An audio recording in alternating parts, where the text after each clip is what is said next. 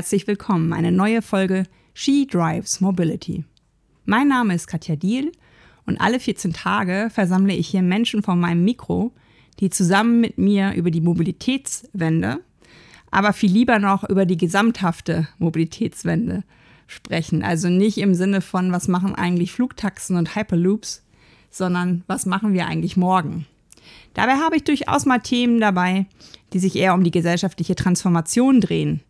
Denn die brauchen wir dringend, um die Mobilitätswende zu gestalten. Heute aber wird es sehr konkret. Diese Folge entstand in Zusammenarbeit mit der NASH. Kennt ihr die? Das ist ein Verkehrsverbund ganz oben im Norden, da wo die Wellen brausen. Und ich war eingeladen auf, einem, auf einer Veranstaltung, wo ich eine kurze Keynote gehalten habe und dann auch auf dem Podium saß. Dort habe ich Dr. Arne Beck kennengelernt, der heute mein Gast ist. Er ist Geschäftsführer der NASH GmbH und schon lange in den Themen rund um Mobilität unterwegs. Er selber kommt aus Schleswig-Holstein und hat deswegen auch die große Verbundenheit zu diesem Land. Was finde ich so spannend an NASH? Nahverkehrsverbund Schleswig-Holstein heißt das übrigens. Ich finde spannend, dass erstmal, dass nur rund 80 MitarbeiterInnen sind, die da in den Bereichen Angebot, Betrieb, Fahrgastmarkt und Verbundsteuerung arbeiten. Ich finde aber auch spannend, dass die NASH ziemlich weit vorne ist, was das Thema Haltung angeht. Sie sind mir positiv aufgefallen mit ihrer Kampagne rund um ihre Angebote. Sie sind mir positiv aufgefallen mit ihrer klaren Aussage zu Klimaschutz. Sie sind mir positiv aufgefallen ähm, mit dem, was sie zusammen mit allen möglichen Beteiligten in Schleswig-Holstein vorantreiben wollen, nämlich ein intermodales Mobilitätssystem, das wirklich auch unabhängig vom Auto machen soll. Ich finde gut, dass es da sehr konkrete Ziele gibt und ich finde auch gut, dass Meilensteine definiert worden sind. Denn als wir zusammen auf dem Podium saßen, hat ein Wissenschaftler geäußert, hm, ihr wollt ja bis 2030, das steht im Koalitionsvertrag der Ampelregierung, die Fahrgastzahlen verdoppeln. Habt ihr das eigentlich jeden Tag in euren Büchern stehen? Dann müsst ihr jeden Tag dran arbeiten. Das ist ein Wachstum, was nicht einfach 2030 erst passieren darf. Und ich glaube, die NASA ist da ziemlich gut unterwegs. Worüber sprechen wir? Ja, wir sprechen über die Haltungskampagne. Das ist das, ähm, womit sie mir ja aufgefallen sind, weil sie ziemlich deutlich machen, dass nach Malle fliegen und morgens Eisbären retten, ich glaube, so war ein Plakat, ähm, 2023 nicht mehr zeitgemäß ist. Wir sprechen aber auch darüber, was die Herausforderungen sind. Wir sprechen auch darüber, was das 49-Euro-Ticket an Vorteilen, aber auch an Nachteilen für Verkehrsunternehmen mit sich bringt. Wusstet ihr zum Beispiel, dass ein Teil, nämlich die Hälfte, von den Ländern ja getragen werden müssen. Der Bund gibt ja nicht das ganze Geld äh, an die Länder für das Ticket und an die Verkehrsunternehmen, sondern da gibt es einen gewissen Eigenanteil. Und Dr. Arne Beck ist da ziemlich ehrlich und sagt, es kann sein, dass wir bestimmte Linien kürzen müssen, dass bestimmte Buslinien nicht so lange bedient werden, wie sie es aktuell äh, gemacht werden können. Und das ist halt etwas, was immer so ein bisschen hinten überfällt ähm, in, in der Diskussion rund um das Deutschland-Ticket. Es sind viele noch ungelöste Fragen, über die wir gemeinsam sprechen. Deswegen freue ich mich, dass er sich die Zeit genommen hat. Ich freue mich, wenn ihr auf meine Steady-Seite geht und meinen Newsletter abonniert. Ich freue mich, wenn ihr She Drives Mobility bekannter macht. Ich freue mich aber auch, wenn ihr denkt, dass euer Produkt oder eure, eure Verkehrsleistung oder was auch immer ihr zur Mobilität beitragen könnt, dass das passt zu She Drives Mobility. Dann schreibt mir doch gerne an backoffice at katja-tier.de. Jetzt aber ganz viel Erkenntnis und ganz viel Freude bei unserem Gespräch über die NAH-SH. Ich freue mich sehr, dass wir heute sehr, sehr konkret über Verkehrswende sprechen können. Denn ich habe einen Gast, der daran täglich arbeitet und der ganz große Pläne hat, vor allen Dingen auch für den ländlichen Raum. Herzlich willkommen, Dr. Arne Beck. Wie fanden Sie eigentlich zum Berufsfeld Mobilität?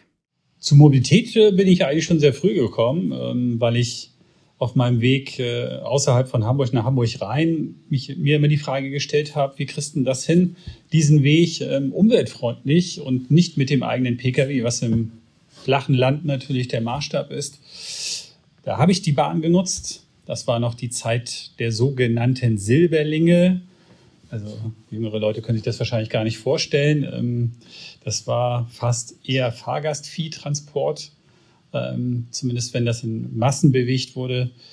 Ähm, und ja, da ist für mich natürlich die Idee entstanden, da etwas anderes auf die Schiene zu setzen, was damit dem Wettbewerb im SPNV ab Mitte der 90er Jahre ja auch Realität wurde. Und ähm, ja, das habe ich eigentlich von Beginn meiner beruflichen Laufbahn unterstützt in verschiedenen Positionen und freue mich, dass ich jetzt als Geschäftsführer der NHSH, dem Verkehrsverbund für Schleswig-Holstein, das wirklich auch in die Tat umsetzen kann, Verkehrswende machen. Das ist mein Motto.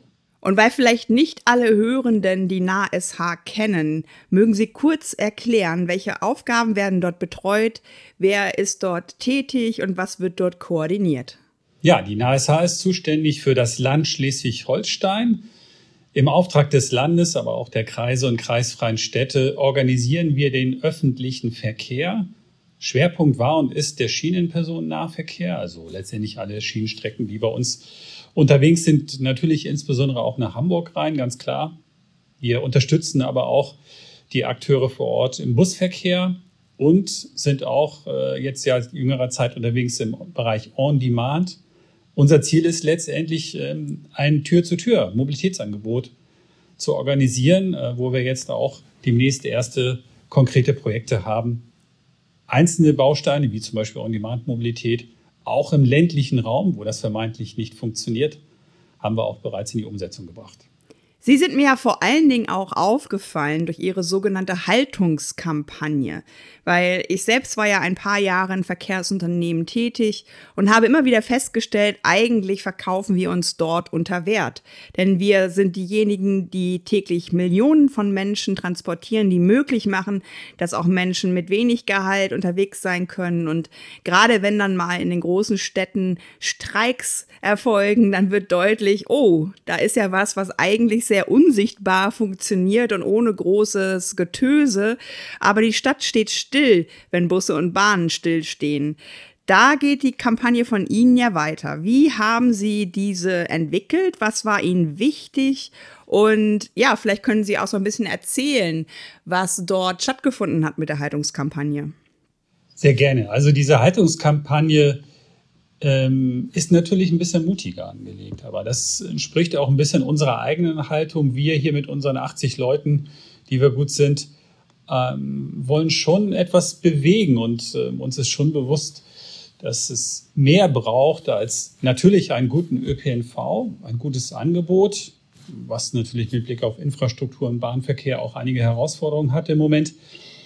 Aber dass man auf der anderen Seite tatsächlich auch den echten Mehrwert für die Gesellschaft ein bisschen stärker darstellen muss und an eigene ähm, Aktivität appellieren muss. Die Fahrgäste, die wir heute haben, die brauchen wir weiterhin. Wir brauchen aber vor allem deutlich mehr.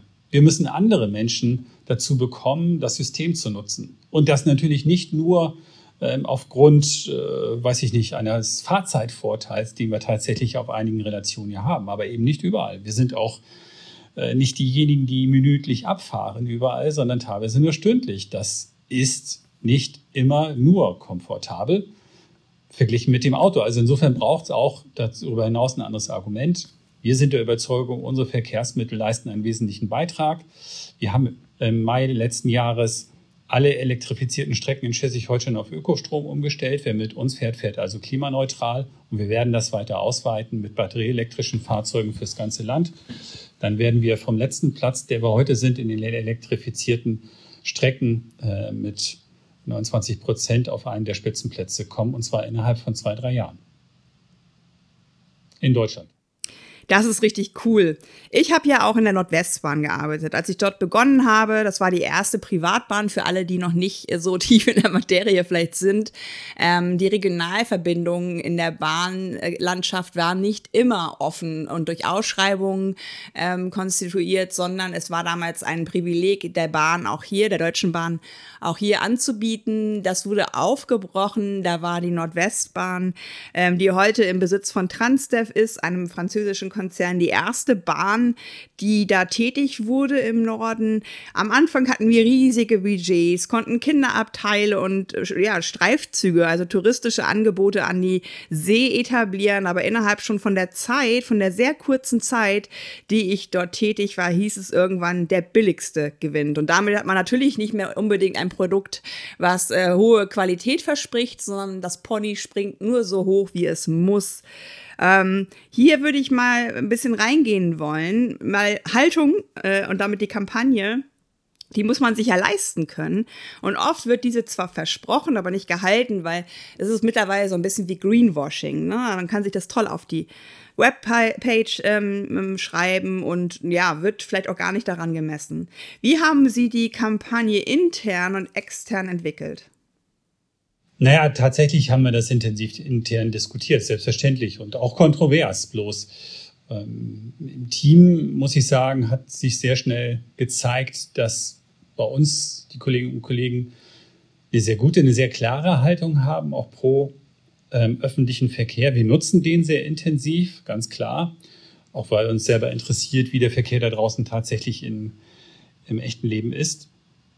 Wir müssen aber natürlich diejenigen überzeugen, die die Wahlfreiheit haben. Das heißt, wenn wir auf einer Strecke, äh, einem Tür-zu-Tür-Weg einer Person, einem Bürgerinnen und Bürger bei uns in Schleswig-Holstein, wenn wir da ein Angebot haben, was jetzt nicht total schlecht ist, stellt sich natürlich die Frage, warum nutzt diese Person nicht unser System? Da gehört manchmal ähm, fehlende Informationen darüber, über die Fahrtmöglichkeit, ähm, dass sie eigentlich gar nicht weiß, wie gut wir sind, vielleicht auch wie schnell wir sind, wie günstig. Ähm, da gehört aber natürlich auch Überzeugung dazu. Wir müssen raus aus dem Schmuddel-Image ähm, hin zu einer, unserem eigentlichen Mehrwert, den wir auch für die Gesellschaft liefern. Das ist ähm, nicht nur Daseinsvorsorge im Sinne von äh, Mobilität für diejenigen, die sich möglicherweise kein äh, Zweit- oder Drittwagen, vielleicht nicht mal einen Erstwagen leisten können, sondern das ist mehr. Das ist ein Beitrag zum Klimaschutz. Und genau den, zusammen mit vielen anderen Aspekten, auch sozialen, den wollen wir den Menschen näher bringen und denen eine konkrete Möglichkeit geben, jeden Tag aufs Neue einen Beitrag zu leisten ähm, für den Klimaschutz insgesamt. Mit der Agentur Boy, die in diesem Segment ja auch sehr äh, umtriebig ist und sehr viel im, in Sachen Verkehr, Nahverkehr nach vorne bringt, auch in kommunikativer Hinsicht, haben sie bestimmt auch besprochen, wie weit können wir gehen. Denn sie wagen sich da ja ein bisschen weiter raus als viele andere. Viele Kampagnen äh, zum Beispiel informieren ja nur über tarifliche Angebote und ähnliches. Wie haben Sie diesen neuen Fokus definiert und was war Ihnen wichtig? Ja, wir ähm, haben uns als Ziel gesetzt, deutlich zu machen, dass Verkehrswende nur gemeinsam gelingt. Es hilft ja nichts, wenn wir uns tolle Angebote überlegen. Wichtig ist ja, dass die Menschen unsere Angebote auch nutzen. Und daran wird auch ähm, ÖPNV am Ende gemessen, logischerweise. Ähm, wir fahren ja nicht Eisenbahnzüge, um Eisenbahnzüge zu fahren, sondern um den Menschen ein Angebot zu machen, das sie nutzen können, um ihren Weg, den sie sowieso vorhaben, möglichst klimaschonend zurückzulegen und vielleicht auch überhaupt anzukommen in dieser Situation ähm, standen wir, das deutlich zu machen. Unser Motto ist, ähm, ihr fahrt, wir bewegen euch und das versuchen wir auch zusammen mit allen Partnern, auch den Aufgabenträgern, also Kreis, Kreisen, kreisfreien Städten und dem Land, aber auch den Verkehrsunternehmen als Teil der Bewegung zusammen mit den Fahrgästen umzusetzen. Und wir verstehen uns da als Ermöglicher um Haltung zeigen zu können, ein Signal setzen zu können. Das ist ja auch manchmal bei Diskussionen im Freundeskreis der Punkt, äh, wer fährt mit dem ÖPNV, wer vielleicht mit dem Dienstwagen. Unsere Vision war dabei, ähm, über einen längeren Zeitraum dieses Thema zu spielen und ähm, die Vision zu verfolgen, das Land Schleswig-Holstein als Vorreiter in Sachen klimafreundlicher Mobilität zu machen. Wir haben eine unglaubliche Menge an Strom. Warum diesen nicht auch nutzen? Klimafreundlichen Strom, dafür ist Schleswig-Holstein bekannt. Und ähm, insofern unser Ziel, den öffentlichen Verkehr zur bevorzugten Wahl der Menschen zu machen, die eine entsprechende Haltung auch an den Tag legen. Haben Sie persönlich, äh, Herr Beck, ein, ein Highlight, was Sie, was Sie benennen können? Was hat Ihnen an der Kampagne besonders gut gefallen? Naja, es gibt ja verschiedene Elemente, die wirklich ähm, klasse sind und wir versuchen ja auch nah an den Menschen dran zu sein. Ähm, gar nicht so sehr nur vom Schlipsträger auszugehen, den hätten wir natürlich auch gerne, aber von der ersten Kampagne im Frühjahr 22, wo wir den Anspruch hatten, zeigt Haltung, Fahrt, Bahn und Bus, äh, sind wir jetzt über die Herbstkampagne gegangen. Ich fahre also auf die Menschen persönlich und werden jetzt ähm, nach vorne raus in eine gemeinsame Aktivität kommen, wo es darum geht, wir fahren, das als gemeinsames Erlebnis mit positiver Stimmung auch zu verbreiten und ähm, ja, eine Liebeserklärung letztendlich auch ans System. Wir lieben deine Haltung. Das ist unsere Dank zurück.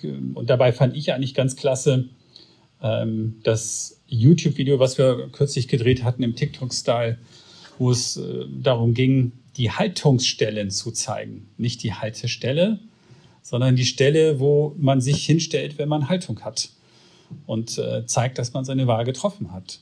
Und ähm, ich finde, das ist wirklich ein tolles Commitment und ähm, hat auch eine Sache, also äh, auch etwas mit Überzeugung zu tun. Viele nutzen aktuell ja schon Rad- und ÖPNV. 30 Millionen Menschen in Deutschland fahren täglich oder zumindest mehrfach die Woche Fahrrad. Es sitzen Menschen in Bussen und Bahnen, aber irgendwie werden diese Menschen, die schon gut unterwegs sind, immer wieder vergessen. Es wird sich so ein bisschen darauf verlassen, dass sie sitzen bleiben im wahrsten Sinne des Wortes. Vielleicht haben auch viele von ihnen gar keine Wahl, weil der Nahverkehr das einzige ist, was sie sich leisten können. Denn ein Auto kostet ja mehrere hundert Euro im Monat. Es ist dafür für mich auch, und das scheint ja Ihnen genauso zu gehen, wichtig, die schon zu bestärken, die gut unterwegs sind. Im ländlichen wird das meist auch als unmöglich erachtet. Da fährt kein Bus, da wird kein Angebot geboten, was ähm, vom Auto auch befreien kann. Dabei wird aber auch oft vergessen, dass es mal ein gutes Angebot gab und dass 50 Prozent der Wege zum Beispiel im ländlichen Raum im Auto unter fünf Kilometern sind und zehn Prozent der Wege sogar unter einem Kilometer. Also für mich gilt es da immer so ein bisschen die Balance zu halten, einerseits zwischen der Ehrlichkeit, die auch die Bequemlichkeit adressiert, die ins Auto führt, aber auch natürlich mit den Angeboten. Wie sehen Sie diesen Spagat? Ja, selbstverständlich. Also befördern, glaube ich, an der Stelle übrigens auch gesamtgesellschaftlich, aber politische Entscheidungsträger in Spitzenpositionen haben auch Vorbildfunktion. Ähm, wollten wir auch mit unserer Haltungskampagne unterstützen, dass man sich mindestens mal nicht schämen muss, im ÖPNV unterwegs zu sein, sondern dass das ein selbstverständliches Gut ist, was es in der Schweiz, in Österreich im Übrigen ja ist. Und ähm, da sind wir in Deutschland doch noch ein bisschen weg von.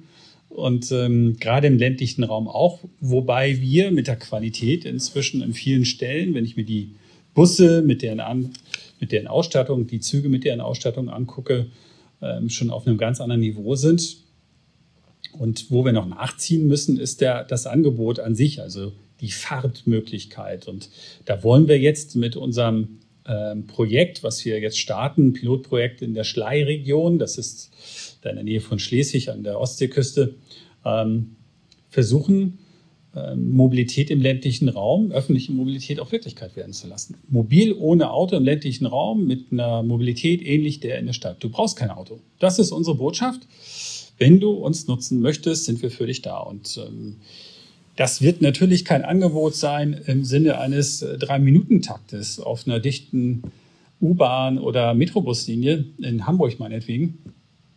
Das ist ganz klar. Aber ähm, die Zielsetzung, jeden Ort in dieser Region stündlich 24 Stunden, sieben Tage die Woche, 365 Tage im Jahr anzubinden, im Sinne einer Mobilitätsgarantie, wir garantieren dir, du kommst hin und du kommst weg. Du musst dir nicht Gedanken machen, wenn du dann doch spontan abends ein bisschen länger bleiben möchtest, dass du nicht mehr nach Hause kommst. Das ist ja die Wirklichkeit heute. Deswegen komme ich ja gar nicht auf die Idee, einen Bus zu nutzen, weil ich gar nicht weiß, komme ich denn überhaupt noch nach Hause. Ähm, mit zwei Busabfahrten pro Tag, nur in eine Richtung, morgen um 7 Uhr, morgens um 7.15 Uhr, 8 Uhr, nur zur Schulzeit wird das schwierig. Und insofern kann ich natürlich die Menschen verstehen, die aus diesen Gründen ein eigenes Auto haben. Wir wollen dem etwas entgegensetzen und äh, eben in diesem Pilotprojekt auch natürlich für uns herausfinden, wie man ein attraktives Angebot schafft, das verschiedene Verkehrsträger kombiniert. Bus, Schiene, äh, natürlich On-Demand, natürlich auch Bike-Sharing ähm, Bike and Ride etc. Also eine echte Vollverknüpfung der Multimodalität mit einer App im Zielzustand. Wie weit kommen wir damit? Wir werden keine 100 Prozent erreichen. Das äh, muss so ehrlich muss man, glaube ich, auch sein. Aber den Marktanteil deutlich zu steigern, das sollte unser Ziel sein. Nicht nur die Anzahl der Fahrgäste. Ich sehe das ja, weil ich ähm, viel Zeit auch im ländlichen Raum verbringe, auch wenn mir das Menschen immer wieder abschreiben wollen. Ähm, ich bin ja im Emsland unterwegs bei meinen Eltern und da sehe ich, ähm, meine Eltern sind schon fast die Ausnahme mit nur einem Auto. Eigentlich sind die Haushalte um sie herum so gestrickt, dass jede Person, die im Haushalt wohnt, auch ein Auto hat. Also ich würde jetzt gar nicht behaupten, dass alle Autos abgeschafft werden sollten, aber es gäbe bestimmt die Möglichkeit, den Zweit-, Dritt-, Viertwagen mal zu hinterfragen. Also da auch neue Produkte zu gestalten. Sehen Sie, dass da eine Bereitschaft auch im ländlichen entsteht, solche Produkte zu nutzen? Weil sie machen ja auch nicht alles selbst. Sie haben ja gerade auch schon so ein bisschen beschrieben, welche Produkte es bei der NASH im Angebot gibt. Ich nehme mal an, sie machen das ähm, Sharing von, von Fahrrädern zum Beispiel nicht selber, oder? Das ist richtig, das müssen wir auch gar nicht. Darauf kommt es auch gar nicht an. Ähm, wichtig ist, dass ähm, es einen öffentlichen Verkehr aus einem Guss gibt, dass der Fahrgast einen Zugang hat, möglichst einfach aufs System zugreifen kann. Letztendlich ist das ja genau das, was viele ähm, der äh, Webanbieter in anderen Branchen auch machen. Und unsere Rolle ist da eher die eines Integrators, eines Organisators, jemand, der die Dinge koordiniert und vorantreibt. Ähm, als Verkehrsverbund ist das unsere originäre Rolle. Für den eigentlichen Betrieb gibt es Spezialisten, die das sehr gut können, besser als wir. Und äh, die zusammenzubringen an einen Tisch, das ist unsere Aufgabe, das machen wir auch schon äh, und hoffen dann, ähm, den Menschen draußen ein ÖPNV-Angebot aus einem Guss anbieten zu können. Ähm, Tür zu Tür, möglichst einfach, ähm, quasi mit One-Click-Buy und One-Click-Write-Funktion. Das wäre eigentlich so das Ideale. Mir ist wichtig, dass regionale Verankerung stattfindet. Ich will nicht mit Konzernen wie Uber oder Google unterwegs sein, sondern mit den Verkehrsunternehmen vor Ort. Es geht mir um Daseinsvorsorge und die findet nicht statt, da müssen wir einfach auch mal ehrlich sein, wenn wir nur wirtschaftlich agieren, weil da oftmals gerade Personen mit bestimmten Behinderungen oder mit einem geringeren Einkommen keine Rolle spielen, sondern geschaut wird, wo kommt das Geld denn her. Das 9-Euro-Ticket hat gezeigt, Endeffekt, dieser Preis hat einen, da wo natürlich auch ÖPNV stattfindet, also natürlich nicht dort, wo es keinen ÖPNV gibt, aber das 9-Euro-Ticket hat dafür gesorgt, dass Menschen ausprobiert haben. Es gab auch Feedback. Oh, Katja, ich dachte immer, ich brauche so eine halbe Stunde zum Job. Ich habe das jetzt mal ausprobiert mit dem 9-Euro-Ticket. Das ist gar nicht so langsam. Also da waren vielleicht noch so ein paar, ähm, ja, weiß ich, Informationen von vor 15 Jahren oder so im Kopf, oder? Aber auch, dass bisher nicht ausprobiert wurde. Die Einladung war also da wo das Angebot vorhanden ist und sie wurde auch angenommen. Wie schauen Sie auf diese drei Monate 9-Euro-Ticket zurück? Naja, ähm, mit einem lachenden und einem weinenden Auge würde ich mal sagen. Lachend insofern, als dass man natürlich feststellen muss, dass es ein Erfolg war. Einfacher Zugang, das ist der Kern letztendlich des 9-Euro-Tickets gewesen, nicht der Preis. Ähm, das zeigen alle Marktforschungen. Ähm, und natürlich das verbunden mit einer unglaublichen Marktdurchdringung im Bekanntheitsgrad. Durch die Presse, durch die Medien, durch die Politik. Das hätten wir ja mit keiner Werbekampagne der Welt erreicht. Ähm, das ist natürlich etwas gewesen, wovon wir profitiert haben, das gleichzeitig aber auch, und da komme ich zum äh, weinenden Auge, ähm, auch Spuren hinterlassen hat. Es hat aufgezeigt, wo das System an seine Grenzen kommt. Da wissen wir, da müssen wir nachsteuern.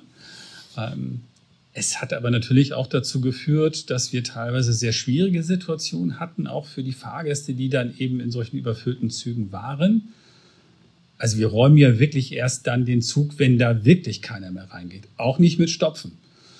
Und wenn dann ähm, auf dem Bahnsteig äh, eine Frau mit einem Kinderwagen stehen bleibt oder ein Mann mit Kinderwagen, ähm, Rollstuhlfahrer, wie auch immer, ähm, das ist natürlich dann schwierig. Ähm, wenn wir dann tatsächlich körperliche Auseinandersetzungen haben im Zuge dessen, weil die Menschen abends nicht mehr zurückkommen.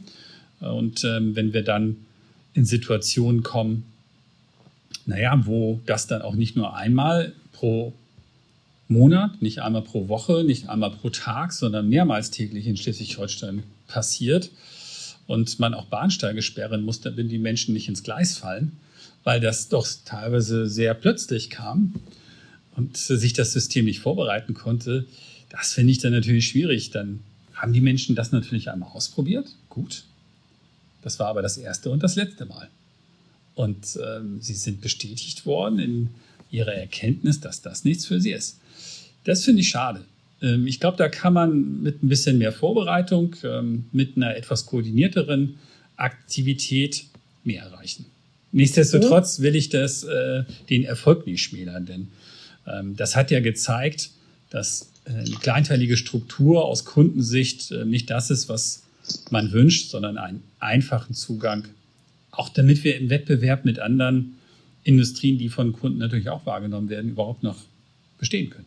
Jetzt kommt ja das Deutschland-Ticket. Das ist angekündigt für den 1. Mai 2023. Es heißt Deutschland-Ticket, wo auch, weil die 49 Euro, die es zur Einführung kosten wird, nicht gehalten werden können. Also auch da ist schon eine gewisse Unsicherheit im Preis. Ich muss natürlich sagen, ich finde es klasse, weil ich vor fünf Jahren nicht gedacht hätte, wir kriegen es mal hin, dass wir eine Flatrate haben für Deutschland. Andererseits ist es aber immer so, dass Katja auch ein bisschen kritisieren muss, wenn Dinge vergessen werden, weil das Ticket zu schaffen setzt ja am Ende von Nahverkehr an. Also ein Ticket, äh, eine Flatrate zu machen, ist toll, aber sie bedeutet halt auch, das ist kein Ausbau von Angebot. Zudem, und Sie können gerne ergänzen, ist mir aufgefallen, dass Dinge wie Sozialtickets auf Bundesländerebene zurückdelegiert worden sind. Also nicht von Bundesebene aus gleichheitlich gestaltet werden, sondern hier wurde der Drive Drive, na, ich würde mal sagen, ein bisschen gebremst, ähm, den Schwung, den das 9-Euro-Ticket brachte, auch in die Zukunft zu führen. Wie schauen Sie persönlich auf das Deutschland-Ticket? Ja, das Deutschland-Ticket äh, wird ja letztendlich die Logik fortsetzen. Das ist gut. Ähm, natürlich wird es eine Herausforderung, ähm, das so schnell umzusetzen, der wir aber ähm, erfolgreich begegnen. Wir könnten auch schon deutlich früher umsetzen. Das liegt ja auch im Moment nicht an den Verkehrsunternehmen oder Verkehrsverbünden, sondern am äh, Gesetzgeber, verbunden mit den Fragen, die auf EU-Ebene zu klären sind. Wir sind startbereit. Also bei uns braucht man bloß jetzt auf einen Knopf drücken. Aber gut, äh, diese Dinge müssen geregelt werden. Und natürlich zeigt sich da ähm, die Herausforderung der Umsetzung von so etwas in einer föderalen Struktur. Das ist jetzt erstmal nichts, was ÖPNV-spezifisch ist, sondern eine generelle Thematik. Ähm, gleichzeitig wissen wir auch darum, dass es natürlich Unterschiede gibt in Deutschland. Und äh, vielleicht ist die Kaufkraft in München, das, was man in München verdient, äh, auch etwas anders zu sehen als in anderen Regionen von Deutschland. Ähm, und das dann mit einem einheitlichen Ticketpreis zu versehen, okay, das sei dann so. Ähm, ich weiß gleichzeitig aber auch, dass natürlich äh, viele Probleme ungelöst sind. Wir würden gerne das Angebot ausbauen. Wir sehen aber, dass das Geld jetzt ins Deutschlandticket gesteckt wurde und wir fürs Bestandsangebot Sorge haben, nicht genug Geld zu haben. Die Konsequenz wäre dann eine Abbestellung von Verkehren, weniger Angebot. Das wäre natürlich das falsche Signal. Bund und Länder äh, sprechen da noch drüber. Es gibt den ÖPNV Mobilitätspakt, der bald äh, im Final besprochen werden soll. Wir hoffen, dass damit endlich mal ein klares Signal kommt. ÖPNV ist Langfristgeschäft. Wenn wir heute anfangen wollen, eine Bahnstrecke zu bauen, haben wir lange Genehmigungsverfahren, selbst wenn wir die deutlich beschleunigt bekommen. Es braucht schon ein bisschen, die Dinge zu planen, die ba äh, Bauunternehmen zu beauftragen, eine Schienenstrecke hinzulegen, einen Betrieb aufzunehmen. Das ist äh, nicht etwas, was Sie auf der Shelf im Regal kaufen können. Das sind Spezialanfertigungen, genau wie Flugzeuge übrigens. Jedes Flugzeug ist individuell. Das äh, ist nicht so, dass Sie das bei Airbus im Regal kaufen. Und ähm, dieser zeitliche Vorlauf und die Planungssicherheit, die es da auch braucht, ist etwas, was sehr entscheidend sein wird, um die Verkehrswende erfolgreich zu gestalten. Und hier gibt es natürlich jetzt die Chance, auch mal mit Dr. Arne Beck, mit Ihnen, ähm, auf ein Jahr Ampel zu schauen. Also etwas mehr als ein Jahr haben wir jetzt diese Regierung, etwas mehr als ein Jahr haben wir die Verkehrspolitik unter Volker Wissing. Welche Lowlights und welche Highlights sehen Sie hier und was möchten Sie besonders herausstellen? Ja, also das Lowlight hatte ich, glaube ich, gerade eben skizziert. Ähm, da hätte ich mir tatsächlich von der Bundesregierung am Ende mehr Commitment, also mehr äh, Zuwendung in Richtung ähm, der Mobilitätswende gewünscht. Wir brauchen an der Stelle nicht nur einzelne Projekte. Smile 24, unser Schleiregion-Projekt, was ich eben skizziert habe, ist ja auch ein dankenswerterweise vom Bund erheblich gefördertes Projekt. Das sind aber einzelne Maßnahmen, die nur wenige Jahre Dauer haben. Wir brauchen eine langfristig stabile Finanzierung. Wenn wir heute Bahnverkehr bestellen bei Unternehmen, sind das Verträge, die zwölf Jahre Laufzeit haben, die wir 15 Jahre, ähm, wo wir 15 Jahre Gesamtzeit haben, inklusive Vergabe. Und ähm, da wäre es schon gut, wenn wir wissen, dass wir die Züge die ganze Zeit auch wirklich finanzieren können. Sonst können wir uns keine mutigen Ausbauentscheidungen erlauben. Denn die Unternehmen kalkulieren dann natürlich mit, berechtigterweise. Wir brauchen an der Stelle einen Sprung nach vorn. Highlight war natürlich gleichzeitig aber das Deutschland-Ticket mit ähm, der Erkenntnis, dass es in die, diese Richtung geht. Auch dem klaren Commitment der Bundesregierung, muss ich sagen, die Digitalisierung auch im Vertrieb massiv voranzutreiben. Und ähm, ja, Papiertickets wird es geben. Wir brauchen eine Lösung auch für diejenigen, die Schwierigkeiten haben im digitalen Zugang, sei es ältere oder die aus anderen Gründen, Datenschutzgründen, wie auch immer, das nicht begrüßen. Ähm, wir werden aber auch mit der Zeit gehen müssen. Und die Zeit ähm, ist eine digitalisierende. Wenn wir dann den Anschluss nicht verpassen wollen, ist jetzt allerhöchste Eisenbahn. Damit haben wir hoffentlich ein bisschen ähm, Rückblick und Status quo thematisiert. Ich würde jetzt gerne noch den Ausblick nutzen. Wir saßen ja zusammen auf dem Podium, wo ein Wissenschaftler ganz klar hervorgehoben hat, hey, ihr habt euch bis 2030 die Verdopplung von Fahrgastzahlen ins Buch schreiben lassen. Das bedeutet, jeden Tag an diesem Ziel zu arbeiten, denn das ist exponentielles Wachstum. Daher würde ich mich freuen, wenn Sie mal zeigen, was sind denn die nächsten Meilensteine, äh, auf die alle in, im Rahmen der NASH sich freuen können, aber auch, was Teil von der Diskussion war, als wir uns kennengelernt haben, wie begegnen Sie dem Fachkräftemangel? Denn das hat ja doch sehr viele im Publikum umgetrieben, dass wir ein Problem aktuell haben, weil wir zu wenig FahrerInnen zum Beispiel in der, in der Branche haben. Also wie schauen Sie auf die Meilensteine, aber auch auf den Fachkräftemangel? Die Leute bei uns können sich natürlich auf das Deutschland-Ticket freuen und ähm, auf die Möglichkeit, an unsere Küsten zu fahren. Ähm, ich glaube, da wird es viele geben, die aus Hamburg, aber auch aus den anderen Städten ein ganz anderes Erlebnis von Freizeit, von Mobilität genießen werden. Und ähm, denn lange Reiseweiten kosten ja nicht zusätzlich. Das ist ein Vorteil. Wir hoffen an der Stelle auch die Fahrzeuge, die wir bereits neu einsetzen, zum Beispiel zwischen Lübeck und Kiel, mit einer ganz neuen ähm, Komfortqualität, mit einer Verdoppelung des Taktes in Teilen. Halbstundlich fahren wir da jetzt auch bis Travemünde Strand teilweise, ähm, dass wir da auch wirklich andere ähm, Kundengruppen erschließen können. Mehr Verbindungen werden wir anbieten auf vielen Relationen und auch neue Fahrzeuge. Wir werden mit den Akkuzügen, die ich angesprochen habe, deutlich die CO2-Ziele schneller erreichen. Wir hoffen, mit diesem Projekt der Akkuzüge, 55 neue Akkuzüge werden wir einsetzen, auf elf Bahnlinien 10 Millionen Liter Diesel einzusparen und 26.000 Tonnen CO2. Ähm, das wird wirklich etwas sein, was uns auch nach außen hin, ähm, glaube ich, sehr zuträglich ist, weil es auch aufzeigt, der ÖPNV ist auch Lösung. Und zwar nicht nur in dem Sinne, dass man ihn direkt nutzt, auch dadurch, dass wir dort mit wenigen Entscheidungen, mit wenigen Fahrzeugen enorm viel CO2 einsparen können.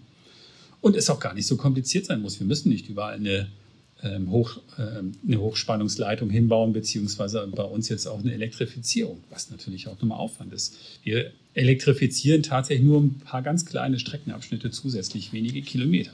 Und das reicht. Wir werden große Projekte weiter vorantreiben, wie den S-Bahn-Ausbau. Bei uns ist das die S21 zwischen Hamburg und Schleswig-Holstein.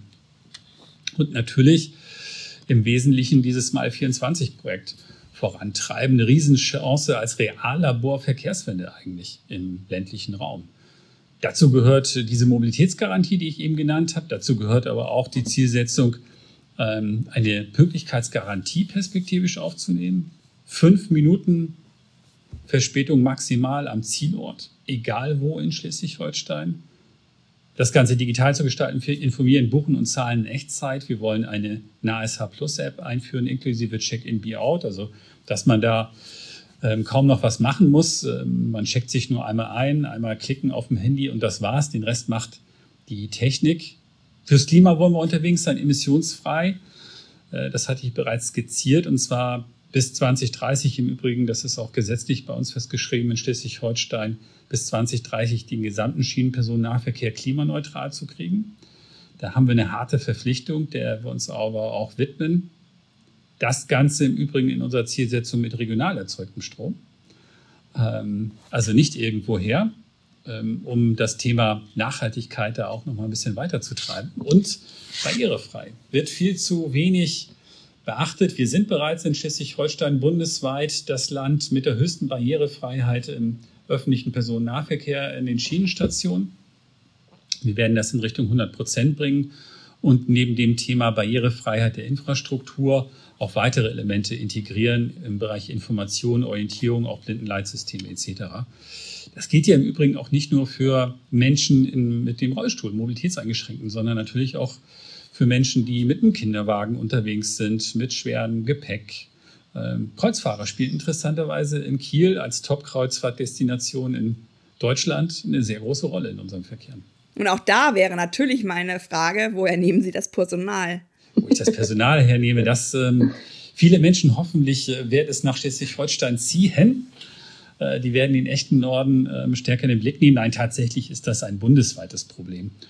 Und wir brauchen an der Stelle andere Lösungen. Der ÖPNV als solches, deswegen auch Haltungskampagne, ähm, muss ein positives Image haben, eine Attraktivität. Sinnstiftende Arbeit ist das, was wir bieten können. Es wäre schön, wenn wir das auch mit ähm, anderen Elementen unterstreichen können, um den Abstand zum Beispiel zur Rüstungsindustrie oder äh, zu anderen Industrien, Automobilindustrie ein bisschen kleiner zu machen. Wir müssen natürlich auch ähm, darüber hinaus, und das ist aber ein gesamtgesellschaftliches Thema, darüber sprechen, wie wir mehr Arbeitskräfte im System bekommen. Bei einer sehr hohen Arbeitskräftenachfrage ist es natürlich schwierig, wenn ja, das Arbeitskräfteangebot aufgrund der Babyboomer-Jahre in Anführungsstrichen ähm, jetzt zurückgeht. Und da sind wir im Gespräch mit vielen Akteuren, aber auch wir als ÖPNV werden uns da deutlich strecken müssen und ich hoffe, dass uns da Dinge gelingen. Wir müssen aber auch flexibler werden, denn ähm, im Abgleich mit anderen Branchen nicht nur attraktiv zu sein, sondern auch Rahmenbedingungen zu schaffen, die dann, wenn man Arbeitskräfte hat, die optimal einsetzen zu können, gehört eben auch dazu. Und ich glaube, da sind wir an vielen Dingen auch schon gut unterwegs. Aber das wird ein Kraftakt. Da muss man sich kein, äh, ja, kein, muss man sich ähm, keine falschen Ideen hingeben. Lieber Dr. Beck, ich danke Ihnen für das Gespräch und die Wertschätzung. Das gefiel mir am Ende besonders gut für die echte Schlüsselindustrie.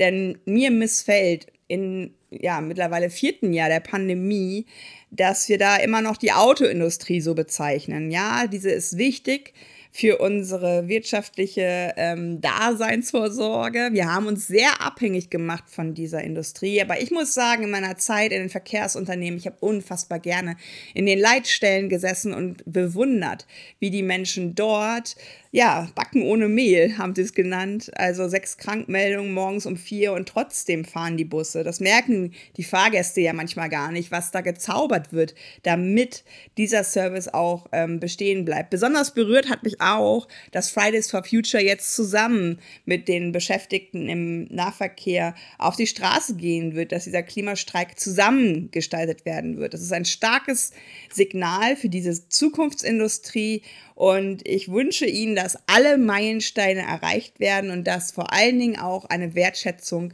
für die Produkte der NASH entsteht. Danke für das Gespräch. Vielen, vielen Dank, Frau Diel. Ihnen weiterhin auch gutes Gelingen beim Vorantreiben der Mobilitätswende. Bis dahin. Dankeschön.